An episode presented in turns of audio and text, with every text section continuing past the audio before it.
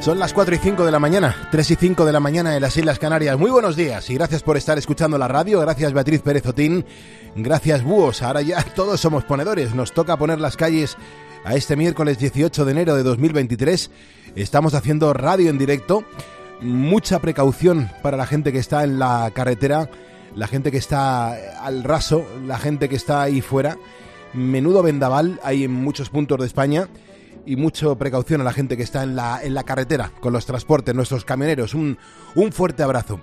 Nosotros somos un programa positivo, somos un programa que le hace la cobra a la política y que siempre destaca las historias humanas que cada día vivimos, pero que a lo mejor no tienen mucha repercusión en los medios de comunicación. A nosotros nos va bien con eso. Nos gusta demostrar que, a pesar de la que está cayendo en todos los sentidos, pues la vida mola, merece ser exprimida, merece ser descubierta y merece ser pues compartida.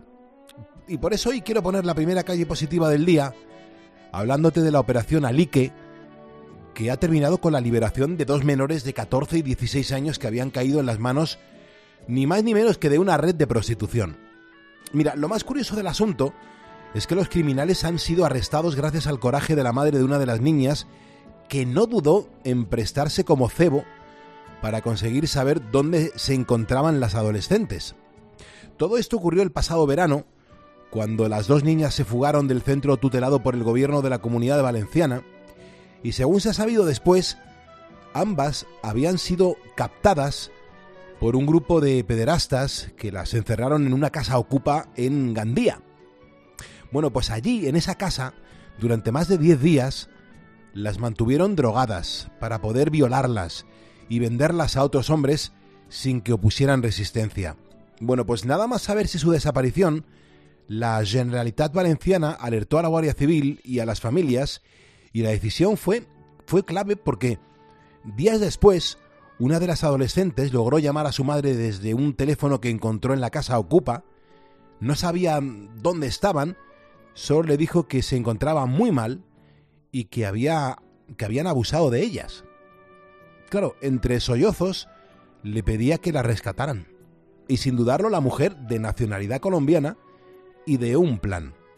Contactó a través de ese mismo número de teléfono con el que le había llamado su hija y contactó con uno de los captores y se hizo pasar por una adolescente amiga de las dos crías que estaban secuestradas. Bueno, pues el pederasta, creyendo que otra menor había caído en sus garras, le dijo que él le llevaría hasta la casa en la que ahora vivían y quedó con ella en la estación de Gandía. Mira, lo que no sabía es que la madre había alertado a la Guardia Civil de lo que pretendían hacer. La valentía de esta mujer facilitó que la benemérita diera con las chicas, las liberara y detuviera a cuatro sospechosos de 50, 43, 37 y 20 años. Pues todos estos están acusados de formar parte de una red de prostitución de menores. Carlos Moreno, El Pulpo. Poniendo las calles. Cope, estar informado. Y por eso lo decimos una y mil veces, viva la Guardia Civil, viva nuestra Policía Nacional y viva nuestros policías locales y toda la gente que se dedica al sector de la seguridad. Es que es muy importante, así que muchas gracias, buen trabajo chicos.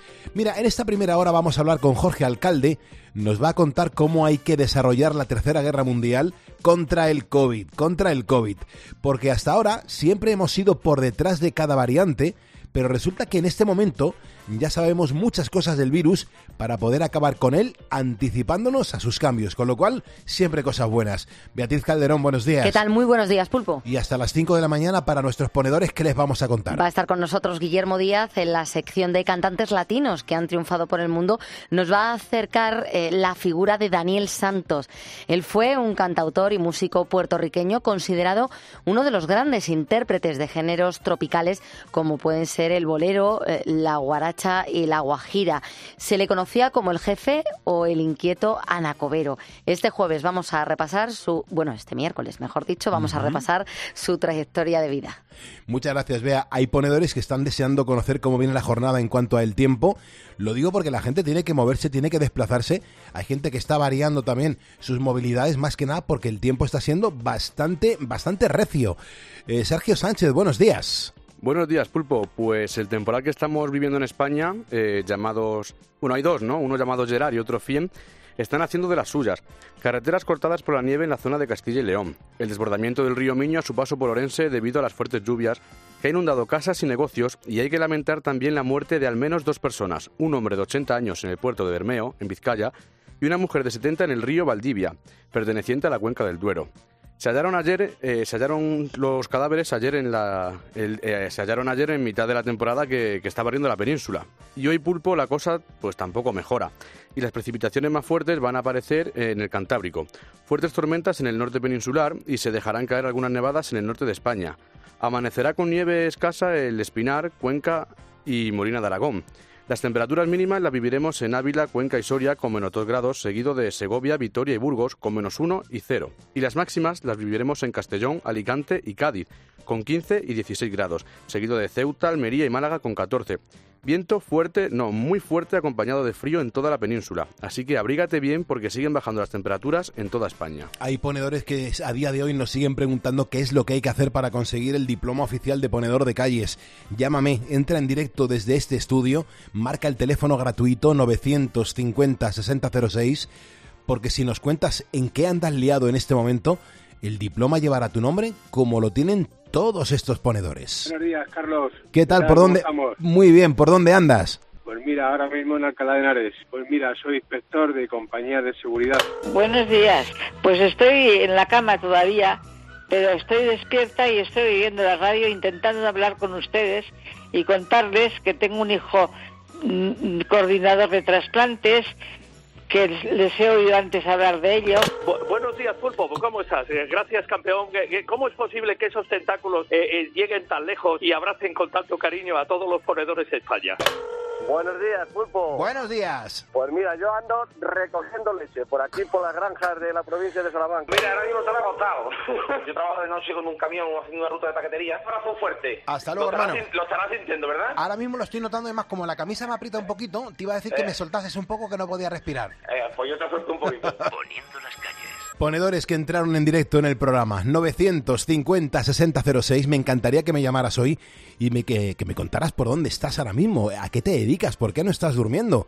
Eh, me encanta dar visibilidad a la gente que realiza cosas de madrugada, aunque sean insomnes. Eh, me llama la atención que la gente esté despierta a las 4 y 12 de la mañana, a las 3 y 12 de la mañana y siempre tienen cosas que contarnos. Si me estás escuchando es porque eres un ponedor y juntos vamos a por el miércoles. Sierra Nevada. Ponen las calles para los demás. Una gran familia hacia un mundo mejor. Poniendo las calles desde el corazón. Escuchas Poniendo las calles. Con Carlos Moreno, El Pulpo. Cope, estar informado. Cada vez es más común ver en la acera eh, un montón de gente circulando con monopatines. ¿Tú qué tal te llevas con esas situaciones? Soy esa que tú te imaginas, una señorita tranquila y sencilla que un día abandonas y siempre perdona. Esa niña así, no, esa no soy yo. Yo no soy esa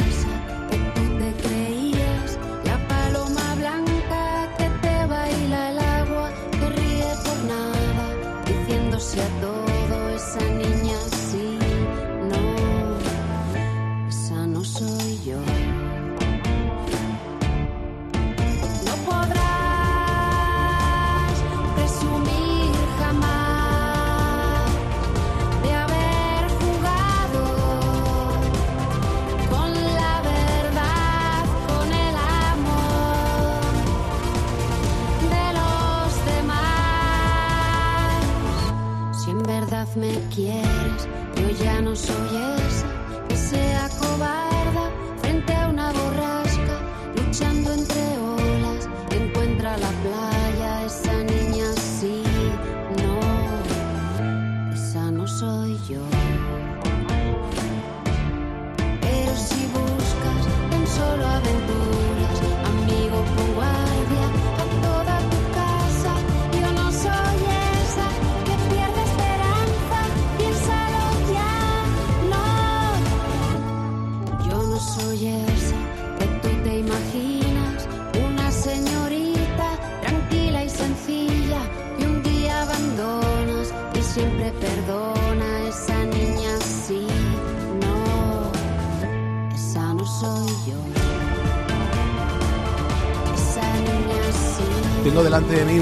mapa de España, un mapa de, de la península ibérica con nuestras islas y es alucinante la bajada de temperaturas que tenemos en diversos puntos de España. Ahora mismo estoy viendo que muy cerquita de Salamanca, 2 grados bajo cero. Ahora mismo en Córdoba 8 grados, me llama mucho la atención. Y en Bilbao lloviendo un poquito y 4 grados. La verdad que las temperaturas están bajando y mucho. Si tienes una temperatura que sea digna de mención, no te cortes, escríbeme, dímelo, porque la vamos a comentar aquí en Poniendo las calles en directo para integrar tu ciudad y tu frío también entre toda nuestra audiencia. Estábamos escuchando la canción de, de Yo no soy esa, originaria de, de Maritrini, que la cantó, la grabó en 1971 y en el 2019, pues la bien querida hizo esta gran versión mm, pues de, de un clásico de una mujer eh, de Maritrini que, que oye, que, que dejó su hueco y su, su impronta en, en la música en España. Me encanta que las nuevas generaciones musicales eh, se fijen en canciones de hace un montón de años, que se las lleven a su terreno y que las defiendan como las están defendiendo. Me parece impresionante. Yo doy la bienvenida a Chele Gómez, a Gonzalo Mateos, a María Francisca Marín Rubio y a Jesús Peñasco Sánchez, a estos ponedores. Jesús Peñasco trabaja en la EMT de Madrid, la empresa municipal de transporte. Así que Jesús, muchas gracias porque nos acabas de seguir en Facebook. Esto nos ayuda muchísimo a que la gente sepa que estamos aquí, de que de 4 a 6 de la mañana en la COPE hay un programa de radio en directo y que, oye, que conecta con un montón de personas que trabajan o que intentan dormir. Así que si tú te subas a nuestro facebook.com barra poniendo las calles, tu nombre me aparece aquí y yo estaré encantado de mencionarte para darte las gracias y la bienvenida. Estamos a tan solo 48 ponedores de alcanzar hoy los 85.900 seguidores. Así que venga, súmate, échame un cable por favor, porque nos ayudas un montón. Vea, los monopatines sobre las aceras. ¿Por qué pregunto esto yo hoy? Pues porque es que el otro día vi cómo literalmente un monopatín casi arrolla a una persona de unos 46 años y casi la tira al suelo con un bebé en los brazos. Menudo Te- peligro. Es que es un peligro, es que yo no sé si esto está, está sucediendo en más puntos de España. Sí, es un peligro y no te creas, no tenemos muchos amigos de los monopatines e incluso te diría de las eh, bicicletas. Oye, que no tenemos nada, nada en contra de, de estos dos medios de transporte. Claro, pero sí sobre sitio, su uso. claro. Eh, claro. Eh, bueno, Francisco Javier, por ejemplo, explica, las bicicletas pulpo estaban mal vistas en la carretera en los años 90. Eran incompatibles los pedales con los motores. Ahora, sin embargo, los alcaldes promueven combinar pedales y motores y se equivocan, porque mm, encima eh, hay que decir que eh, algunos están saliendo ardiendo. ¿eh? Por ejemplo, hay algunos que, que arden porque las baterías pues sufren golpes y, y la verdad es que todo esto es una vergüenza. Víctor Armillas cuenta que le parece peligrosísimo lo que hacen los de las bicicletas y los monopatines. Los ayuntamientos invierten en la construcción de carriles bici en detrimento de otras mejoras que yo creo que serían más necesarias y luego nadie utiliza esos carriles. O los ves en medio de la carretera o directamente en la acera. Eh, eh, Marisa González también, que la cabrean bastante, y los ciclistas por los pasos de peatones sin bajarse de la bici, lo mismo. Tengo que decir que yo sí que tuve unas palabras un día con uno, precisamente por ese motivo, que a se llevan por delante a Emma, tenía dos Claro, años, claro. íbamos a cruzar un paso de cebra, nosotros paramos hasta que vimos a un coche parar, no- no yo me paré hasta que vi al coche que, que venía, que Ya paraba, que, que- sí. que- que ya se estaba deteniendo porque Claro. siempre tengo mucho cuidado con los pasos de cebra. Claro. Y cuando fui a echar el paso, una bici nos peinó Claro. y me dieron, claro, yo según noté el aire, eh, cogí a Emma, tiré hacia atrás Sí. y le grité, le dije, perdona, tienes que hacer el paso de cebra. Que si tú estás supuesto. circulando como un coche, tienes que Claro. hacer el paso de cebra. Claro. Y si estás circulando como un peatón, te tienes que bajar de la bici y cruzar con ella llevándola del manillar. Pero no puedes hacer las dos cosas, o sea, pasarte las reglas de tráfico si, si estás como un coche. Claro, quedarte si- con, con las que te convienen por cualquier Claro, circunstancia. es imposible. Bueno, tenemos también a, a Manuel Valentín que dice, oye Pulpo, eso de que circulen los monopatines y algunas bicis también por la acera a toda mecha es que no es ni medio normal. En Ah, Zaragoza claro. van como motos, dice, con un montón de gente por la calle y te van, bueno, pues eh, prácticamente haciendo como, no Sí, sé, sí, sí, claro, o sea, los ves que, que van completamente haciendo zigzag, ¿no? Sí. Para tratar de, de esquivarnos. Dice, hay veces que dan ganas, pulpo, de sacar el brazo y que se lleven un susto. Lo mínimo que respeten a los peatones, que vamos por donde tenemos que ir. Claro que sí. Bueno, pues de eso estamos hablando hoy en facebook.com barra poniendo las calles. Doy la bienvenida a Dani, Dani Rego, que nos está escuchando desde Galicia. Y Dani, con este gesto, este simple gesto de dar a seguir poniendo las calles en Facebook, nos ayudas un montón, de verdad. Así que Dani, bienvenido y muchísimas gracias por echarnos un cable a que esto funcione pues como tiene que funcionar. Ahora son las 4 y 20 de la mañana, las 3 y 20 de la mañana en las Islas Canarias y fíjate, te lo decía al comienzo, ¿no? Que, que la batalla contra la COVID pues sigue en marcha. No nos despistemos porque el otro día leía que en, en Andalucía, por ejemplo, había un montón de residencias donde había subido muchísimo el, el contagio de COVID, con lo cual mantengamos la distancia, protejámonos, no nos cortemos en poner en ponernos de nuevo la, la mascarilla, pero, pero esto nos lo tenemos que tomar muy en serio, aunque por fortuna la inmensa mayoría pues estamos vacunados. Pues te decía eso, ¿no? Que, que la batalla contra la COVID pues sigue en marcha, aunque ya en muchas mm, veces pues como que no nos estamos acordando del virus. Y precisamente el pasado fin de semana leí un artículo de Jorge Alcalde en el diario La Razón en el que, bueno, pues nos hablaba mmm, de que los expertos ya lo están llamando la tercera guerra mundial contra la pandemia. Y queríamos aprovechar que le tenemos todas las semanas con nosotros para que nos aclare a qué se refiere con, con eso de la tercera guerra mundial. Jorge, buenos días. Muy buenos días, Pulpo, ¿qué tal? Bien, mucho frío. Ya ves cómo están las carreteras, cómo están ahora mismo eh, los puertos de montaña y, y todo lo que estamos contando. Pero, ¿a qué tipo, a qué tipo de guerra te estás refiriendo? Bueno, fíjate que la humanidad hizo primero una batalla contra la COVID global, que fue la batalla de los confinamientos. Sí. Ahí seguimos lo que venía de Asia. En Asia se confinó una gran parte de la población uh -huh. y gracias a eso pudimos detener la primera ola grande de la epidemia. Luego hubo una segunda guerra, la segunda guerra mundial contra la COVID fuera de las vacunas, que fue liderada sobre todo por Occidente, por Europa, sí. por Estados Unidos, por Israel. Uh -huh. Y pudimos afortunadamente hacer que esta eh, enfermedad matase a menos personas de las que podía haber matado. Y era falta una tercera, una tercera fase, una tercera guerra que es la de la calidad del aire. Si, si, no podemos mejorar la calidad del aire, sobre todo en el interior de las oficinas, de las casas, evitar que la COVID se eh, transmita a través de los aerosoles, mm. no vamos a poder, dicen los expertos, acabar con la pandemia. Y esa es la tercera guerra mundial contra la COVID, la guerra de la calidad del aire. ¿Y qué pasa? ¿Que la, la ciencia eh, ya podemos decir que, que tiene datos nuevos sobre este fenómeno? Sí, sin duda sin duda porque tenemos en este momento la certeza de que el virus, el SARS-CoV-2, uh -huh. se transmite a través de aerosoles, uh -huh. de pequeñas eh, gotitas que se dispersan por el aire. Al principio se pensaban que estas gotas eran más grandes y por lo tanto la clave era mm, eh, evitar el contacto directo con un contagiado.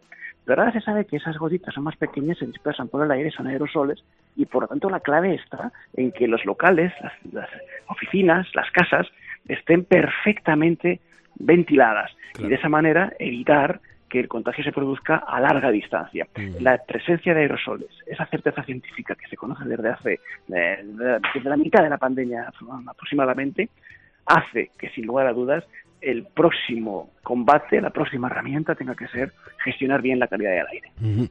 Qué interesante, Jorge. ¿Y, tú crees que, que podríamos combatir la pandemia sin, bueno, pues sin centrarnos en la calidad del aire? Imposible, sería imposible. imposible. Yo creo que todos los científicos están de acuerdo, gente como Margarita del Val, por ejemplo, la inmunóloga uh -huh. del sí. Consejo Superior de Investigaciones Científicas, que es muy brillante, eh, y pues y todos los científicos están de acuerdo en que sin un ataque directo a la calidad del aire, un ataque directo a los aerosoles en nuestros entornos de trabajo y de, y de vida doméstica, no podríamos acabar con la pandemia. Sería una especie de batalla incompleta. Es curiosísimo lo que nos estás contando. Es que yo no sé si, si sabemos realmente eh, qué es lo que tenemos que hacer para mejorar esa calidad del aire. Primero nosotros tenemos que ser conscientes de la ventilación de nuestros edificios, de nuestras casas. Uh -huh. Es decir, utilizar herramientas de ventilación, uh -huh. saber que las casas tienen que estar bien ventiladas, abrir las ventanas, no desdeñar esa calidad del aire, que hasta ahora la hemos desdeñado. Uh -huh. Nos parecía que limpiábamos bien nuestra casa, utilizábamos productos de limpieza, eh, utilizábamos aire acondicionado, pero no nos fijábamos tanto en lo que es la calidad real de nuestro aire.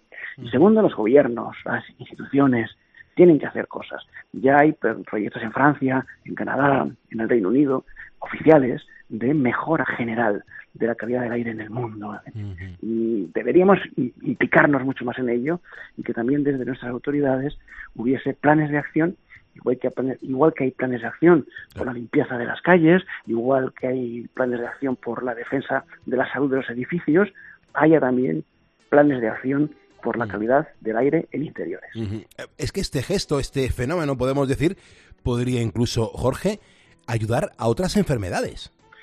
Por supuesto, porque por el aire también se transmiten otras enfermedades em, y- respiratorias, la gripe, sin ir más lejos, el virus respiratorio sincicial, esta cantidad de enfermedades que se están transmitiendo a través del aire que nos afectan a todos y que también se verían reducidas si tuviésemos puesto el foco no solamente en cómo limpiamos las superficies, no solamente en cómo nos limpiamos nosotros, nuestro cuerpo, sino en cómo limpiamos el aire que respiramos.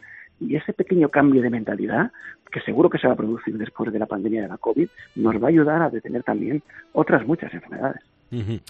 Impresionante, Jorge. Siempre es un gustazo escucharte. Siempre es un placer leerte en Squire, en esa revista tan espectacular que, publicáis.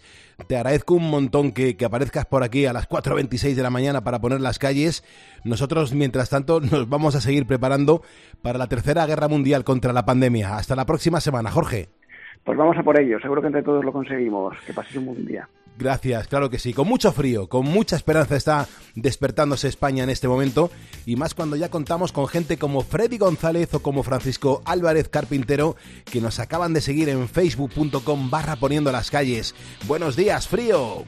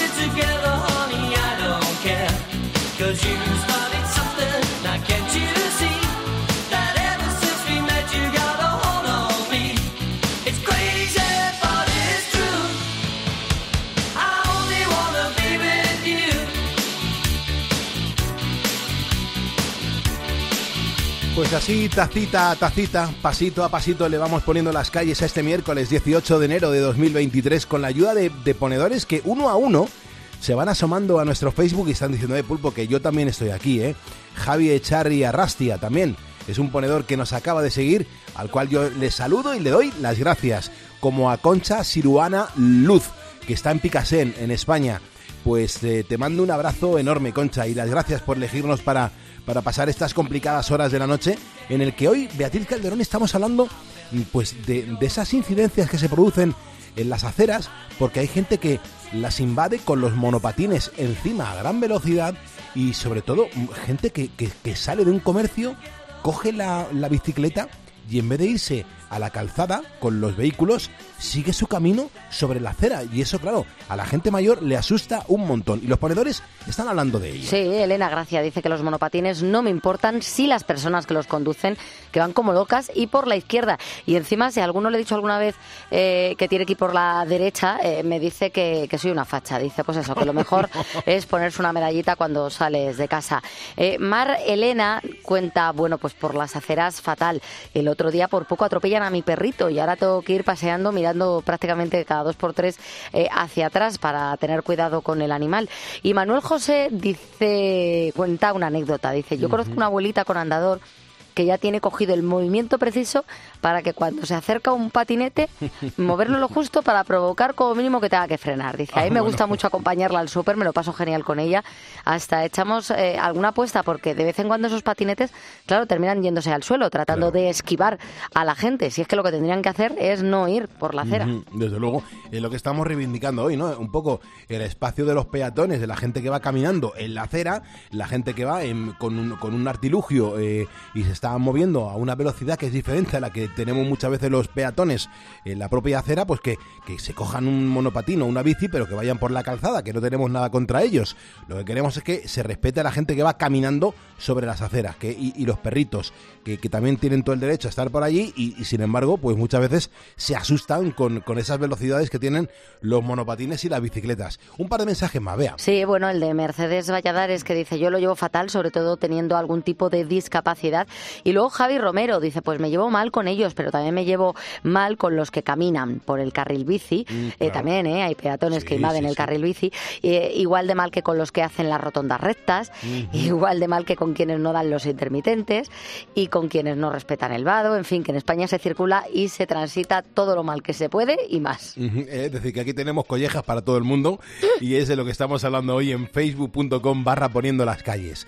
Tomás López Corpas, gracias, nos acabas de seguir, me aparece aquí tu nombre y yo te menciono para darte la bienvenida y las gracias. Mira, un taxista de Carballiño que nos está escuchando en este momento, Taxi Carballiño, os mando un abrazo enorme chicos y chicas, las gracias por estar con nosotros poniendo las calles, al igual que a José Ricardo García Holguín, que está escuchándonos ahora mismo. Pues mira, aquí le tengo, eh, Holguín le tengo aquí que nos está escuchando desde Zaragoza.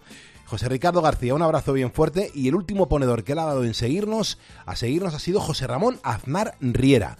Está trabajando en Alcoa. Pues un abrazo enorme, José Ramón, y muchísimas gracias por asomar la patita por aquí. Ahora son las 4.31, hora menos en Canarias, y el objetivo es llegar a las 6 de la mañana y dar paso a Carlos Herrera. Total nada.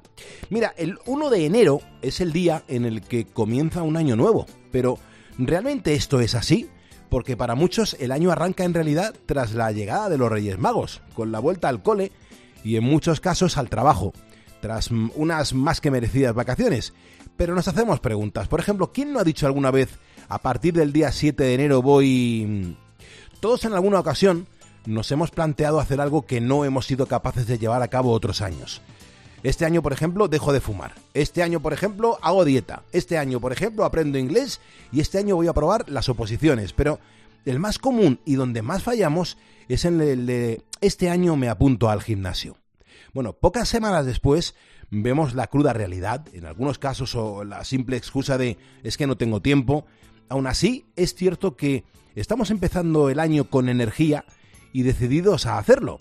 Eduardo Tempo es gerente de una escuela deportiva en Calahorra y nos ha contado en Cope cómo ha notado en estos días el auge de llamadas para empezar a hacer ejercicio. La verdad es que se nota estos eneros que pues que empiezan, empiezan fuerte porque desde el día 2 que ya abres, pues bueno, a primeras horas ya te dicen cosas, incluso el día 1, pues bueno, a través de las redes sociales, pues sí que te, te van pidiendo información y te van pidiendo pues eso, todo lo que viene siendo eh, todas las instrucciones que pueden hacer para empezar este año nuevo con motivados y con ganas y sobre todo pues bueno, por perder esos kilitos que hemos cogido en la Navidad que, que tenemos de exceso. Es que ese es el principal, el principal motivo por el que cada vez más personas piensan en empezar una nueva vida para perder esos kilitos que se han cogido en vacaciones. Y el caso de Eduardo se puede decir que no es el que nos encontramos en los estudios, que calculan que solo un 8% de la población cumple los propósitos. Nos hacemos preguntas, ponedores, ¿cuántos abandonan nada más empezar? Bueno, pues en Poquitos, sus... en Sí, sí, sí. un 3-5% abandono, no más, ¿eh? Sí, y además que cuando empezamos una cosa, por lo menos hasta el verano la cumplimos. Somos bastante constantes y, y muy poquitos abandonan. Y se abandonan es por causas mayores o pues porque, a ver, que no es que abandonen tu centro, sino que se van a otro, otra disciplina, otra actividad o, o cualquier otro tipo de, de ejercicio. Es que la experiencia de este gerente de Calahorra es bastante buena, pero nosotros no somos conformistas y nos centramos con los datos. También eh, hemos eh, contactado con Cristina Lago, ella es psicóloga y coach personal, y como te decía, numerosos estudios demuestran que un 8% de la población cumple los propósitos de Año Nuevo. Eso quiere decir que un 92% no lo hace. y nos preguntamos por qué cuesta tanto mantenerlos. Cristina nos lo explica en los micrófonos de Cope. Bueno, normalmente cuando fallan los propósitos que nos hacemos es por una razón eh, muy concreta, que la motivación, aunque creamos que sí, no es suficiente. Digamos que puede ser que no estemos motivados porque nos ponemos metas que para nosotros en esos momentos son demasiado difíciles, requieren demasiado esfuerzo o son demasiado a largo plazo. Claro, ese puede ser el principal problema. Estamos tan acostumbrados a la inmediatez que todo lo que es a largo plazo, pues como que cuesta bastante cumplirlo. Y por eso lo mejor es ir despacio, poco a poco, con metas alcanzables y con mucha paciencia. Metas más realistas y más a corto plazo. Es decir, a lo mejor yo pues me quiero meter en el gimnasio este año, pero primero antes que hacer dieta y tengo que dejar de fumar y tal. Bueno, pues si nos ponemos en estas, al gimnasio no vamos a llegar. Pero lo más importante que tiene eh, es saber eh, qué es lo que hay que cumplir, ¿no? Que hay que cumplir los propósitos de si es posible. La clave no está en intentarlo, sino en saber enfrentarse a ellos. Al igual que cuando, por ejemplo, viene un amigo desanimado o sin ganas de algo y le animamos, pues también hay que autoanimarse y ser conscientes de lo que nos estamos proponiendo. Es perfectamente viable conseguir propósitos si uno empieza primero con los pequeños propósitos. O sea, todo proceso de cambiar algo tiene que empezar siempre por un pequeño paso. Entonces, vamos a hacer primero diseñar un objetivo que podemos alcanzar en un mes. Después, cuando hayamos ganado un poco ese, ese skill, esa competencia, vamos a creer un poquito más en nuestra capacidad de alcanzar el objetivo. Vamos a poner nosotros un poquito más ambicioso y así en escalada hasta que el fin de año siguiente ya hayamos cumplido gran parte de lo que nos propusimos el año anterior. Es que es fundamental, es fundamental apostar por la confianza en sí mismo y seguir estos consejos que nos ha dejado Cristina Lago, para que así, cuando acabe este año 2023, pues puedas mirarte a ti mismo y seas capaz de ponerte otro propósito sabiendo que una nueva vida empieza por un cambio. Son las 4.37 de la mañana, las 3.37 de la mañana en las Islas Canarias. Hay un montón de gente que está conduciendo, que está ahí fuera en la carretera. Buenos días. A la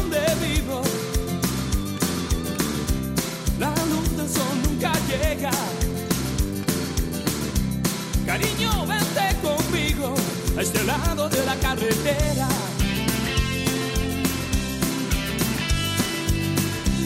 Poco tiempo conseguimos vivir a nuestra manera. Mi cabeza es mi destino y mi cuerpo mi frontera.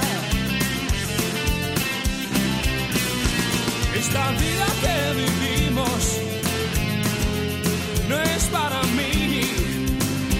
ser cualquiera. Dale prisa a tu destino, a este lado de la carretera. Poco tiempo conseguimos, poco tiempo conseguimos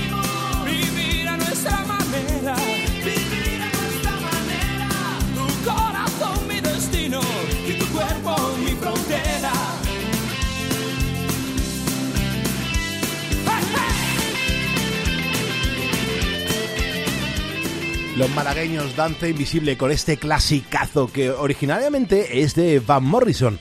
Es de las pocas canciones, eh, a lo mejor podría decirte que la única, pero, pero creo que es de las pocas canciones que Van Morrison autorizó a traducirse y a interpretarse en otro idioma que no fuese el suyo. Y mira, se lo dio a un grupo malagueño, al grupo de Javier Ojeda, los Danza Invisible, a un grupo genial y maravilloso. Y la canción que nos dejaron aquí desde los 80 hasta hoy, y que esta canción, vamos, va a ser inmortal. Hay un montón de gente, Beatriz Calderón, que está hablando del tema de las, de las aceras, de los monopatines, de las bicicletas. Hay mucha gente que se ha llevado sustos y claro, la gente está expresándose. Los tenemos muy enfadados con el asunto. Alonso, por ejemplo, dice que es una vergüenza. Mm. Lo peor es que aún no he escuchado a ninguna corporación municipal quejarse al respecto porque apoyan la muy malentendida a veces movilidad urbana. Eh, él cuenta el caso de Zaragoza, dice aquí es vergonzoso ver cómo los monopatines y las bicicletas te adelantan viniendo por la espalda mientras uno camina por la acera y no ocurre nada. Pero si se inventan una puñetera pegatina para que los coches, el mío entre ellos, no puedan circular dependiendo por qué zonas, y luego ocurre esto, no me parece normal. Eh, o Ángel, que dice, pues yo lo que creo es que debería haber un reglamento, pero a nivel nacional, eh, como ocurre con el tráfico rodado o por, en carretera, dice que regule, por ejemplo, el uso de casco, las luces delanteras y traseras, eh, la circulación por los lugares que se adecúen a este tipo de monopatines, así como también la edad para su uso y atenerse a las normas de circulación, así como controles de alcoholemia, drogas y demás. Aquí escribimos desde Logroño, que hace un frío que pela. Pues tiene todo el sentido lo que cuenta Ángel, Desde luego que sí. porque ver aquí, por ejemplo, la, la- la rotonda de Cibeles, Sí, sí, es eh, brutal. eh, en la rotonda de Cibeles, que es una rotonda enorme, Sí, en la que los coches vamos a, a 30, 40 y se te meten los monopatines entre medias y van sin casco. Sí, sí, sí, sí. Eh, da miedo, a mí me da miedo porque digo, si alguna vez tengo un accidente, le Sí, rozo, sí, eh, oye, a, esa- fíjate. a esa persona la puedo desgraciar, pero y lo que se te queda a ti, porque nosotros no somos malas personas, Claro. y el, el saber que has hecho daño a alguien de esa manera, tremendo. Bueno, pues de eso estamos hablando hoy en Poniendo las Calles. Ya sabes, eh, la línea de contacto, la vía de contacto más rápida puede ser el teléfono directo del estudio, gratuito además, 950 6006 o nuestro facebook.com barra Poniendo las Calles, donde minuto a minuto la gente nos va siguiendo. Aquí yo veo el nombre de la gente que nos sigue y me encanta mencionarte. Juan José Vela, lo acabas de hacer. Pues Juan José Vela, te doy las gracias y la bienvenida. También a María Romero, a Kira Auge Malinois. Gracias, Alberto Camuesco, José Ramón Aznar Riera. Bueno, es que hay mucha gente que, que nos está escuchando y nos está siguiendo a través de las redes sociales. De verdad, muchísimas gracias por ayudarnos. Javier es un ponedor que nos llama desde lejos, no, lejísimos, desde el otro lado. Javier, buenos días. Hola Pulpo querido, ¿cómo te va? Qué honor hablar contigo. Y bueno, qué honor tener a un argentino desde Argentina ahora mismo poniendo las calles a las 4.41. Allí me imagino que serán las 12.41. Exactamente, buenos días para usted y buenas noches para mí. Qué grande. Eh, ¿Qué, qué hace un argentino en este momento a las 12.41? Y acá estamos, acá estamos. Eh, yo por, por suerte estoy de vacaciones ahora, ya que trabajo en una empresa que damos eh, para las escuelas públicas acá en Argentina, damos desayuno, almuerzo y merienda.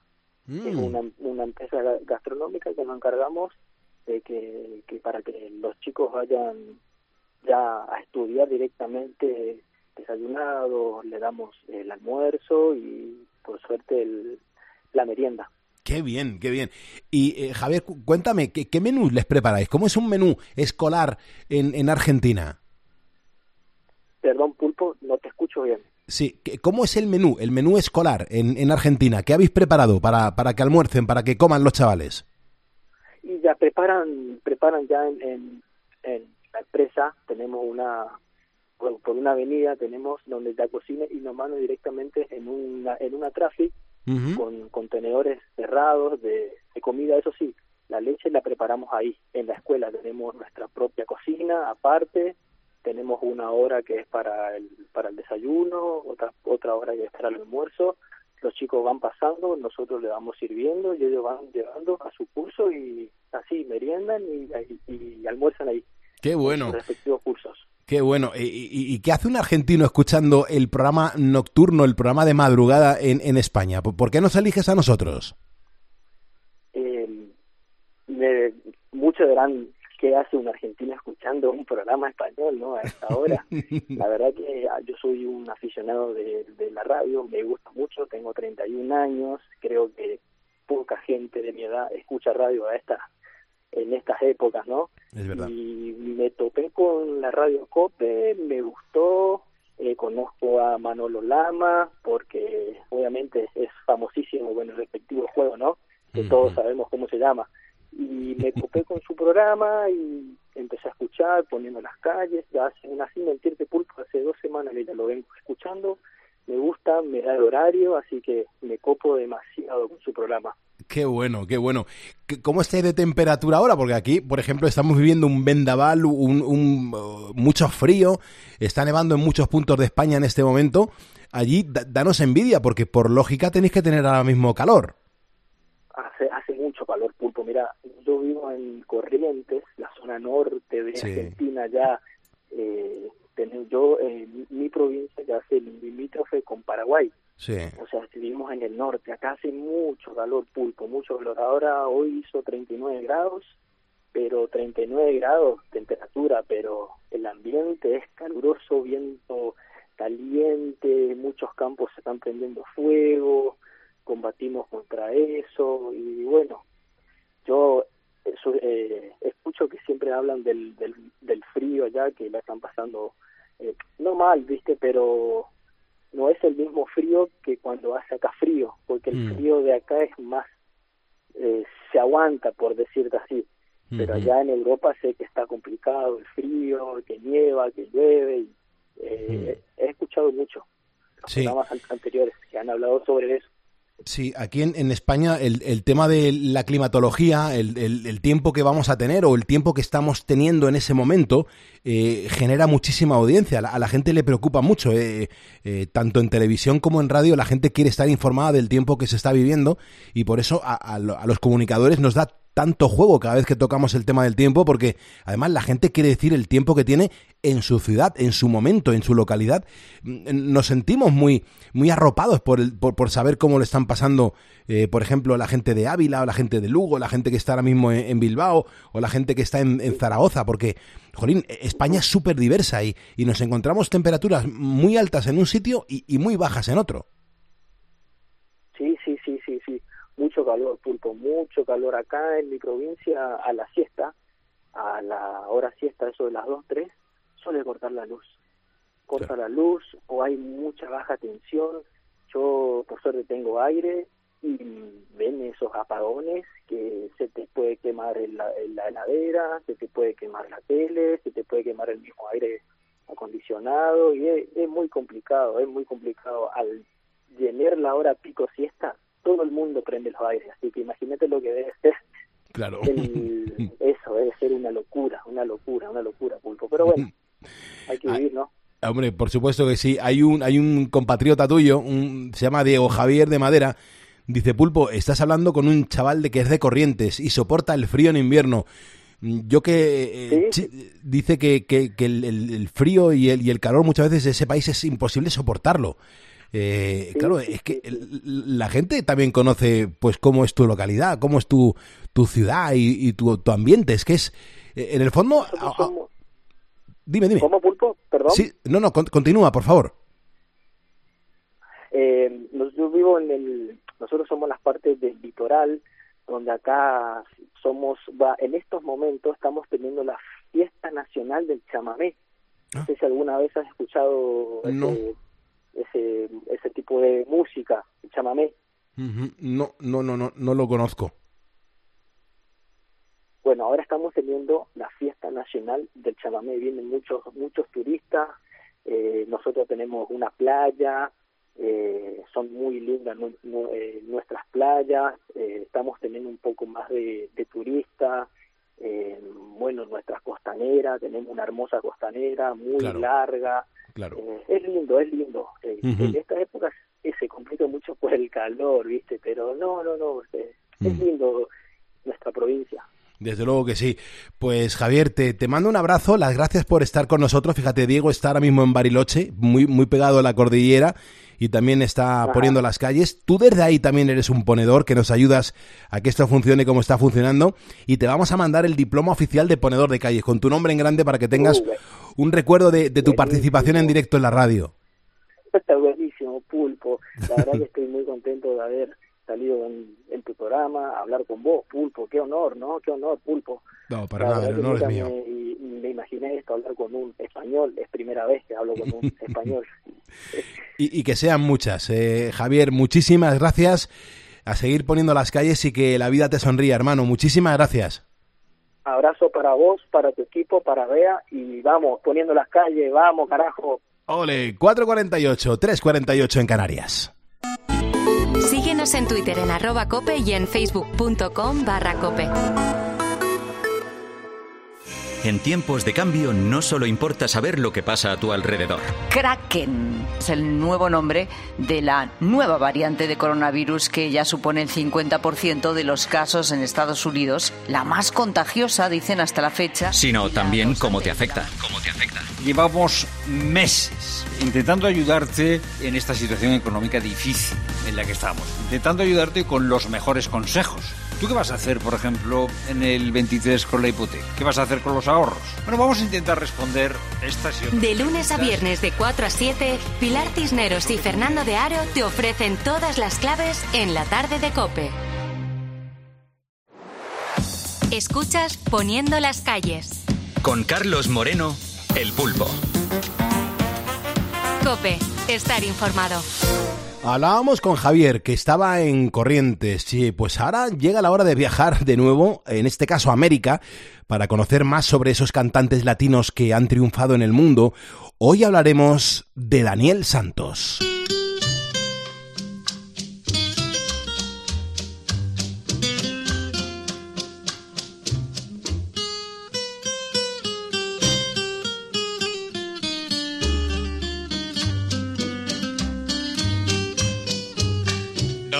Dos gardenias para ti, con ellas quiero decir, te quiero, te hago mi vida. Ponle toda tu atención, que serán tu corazón y el mío. Dos gardenias para ti, que tendrán todo el calor de un beso, de esos besos que te di y que jamás encontrarás en el calor de otro querer. Y es que para hablar de Daniel Santos tendremos que retroceder varios años. Estamos ante uno de los cantantes que ha inspirado a muchas generaciones de artistas latinos e incluso ha sido catalogado como el cantante al otro lado del charco más importante del siglo XX.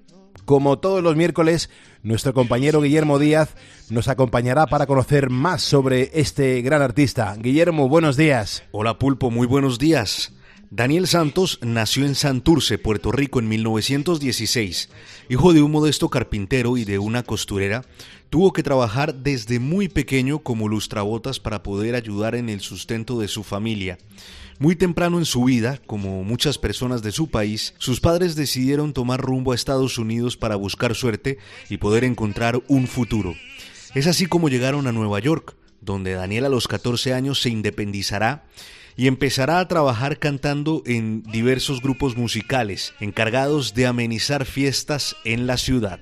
Y es que durante los años 30 formó parte del trío lírico y el conjunto Yumarí y actuó en locales de moda como el Boringen Social Club, Los Chilenos y el Cuban Casino. En este último, por ejemplo, conoció a Pedro Flores, un encuentro crucial en su carrera, ya que el compositor quedó maravillado por su voz y lo reclutó para su célebre cuarteto, con el que interpretará éxitos como Irresistible, El último adiós, Prisionero del mar, Guaracha amorosa y sobre todo Despedida, que es la canción más popular de aquella época y que le abrió las puertas del mercado norteamericano. Recuerdo que eh, en el 41, eso fue, esta canción se grabó a los primeros, los primeros meses del año 41 y en diciembre 7 se declaró la guerra del Japón. Y don Pedro eh, siempre ha sido un hombre de, de visión y ya él veía que Estados Unidos se iba a meter en la, en la guerra eh, contra Japón. Y ah, escribió la canción antes de que se declarara la, guerra. Y ya pues él, la- la escribió, me la escribió a mí, a mí, de- dedicada a mí, porque sabía que yo estaba en la edad militar, de que yo tendría que ir, si se declaraba la guerra, yo era uno de los primeros que iba. Vengo a decirle adiós a los muchachos. Que pronto me voy la guerra. Y aunque vaya a pelear en otras tierras, voy a salvar mi derecho, mi patria y mi fe. Ya yo me despedí de mi adorada. Penden, penden por Dios, que nunca lloré. Que recuerden por siempre mis amores, que yo de ella nunca me olvidé. Al final Pedro Flores tuvo razón. La guerra estalló y Estados Unidos reclutó una gran cantidad de soldados latinos para luchar en el frente de batalla, uno de ellos Daniel Santos. Cabe recordar que en más de una ocasión Pedro afirmó que Daniel tenía que beber ginebra a la hora de cantar esta canción que acabamos de escuchar, sobre todo cuando llegaba la parte que hablaba de la madre enferma, pues asegura que se ponía a llorar en ese momento de la canción. Fue tal el impacto que generó en el público que llegó un momento en el que tuvieron que prohibirla en Puerto Rico porque la gente no se estaba enlistando en el ejército. Y una vez terminada la Segunda Guerra Mundial, Daniel Santos se instalará en Cuba, donde llevará su carrera a otro nivel.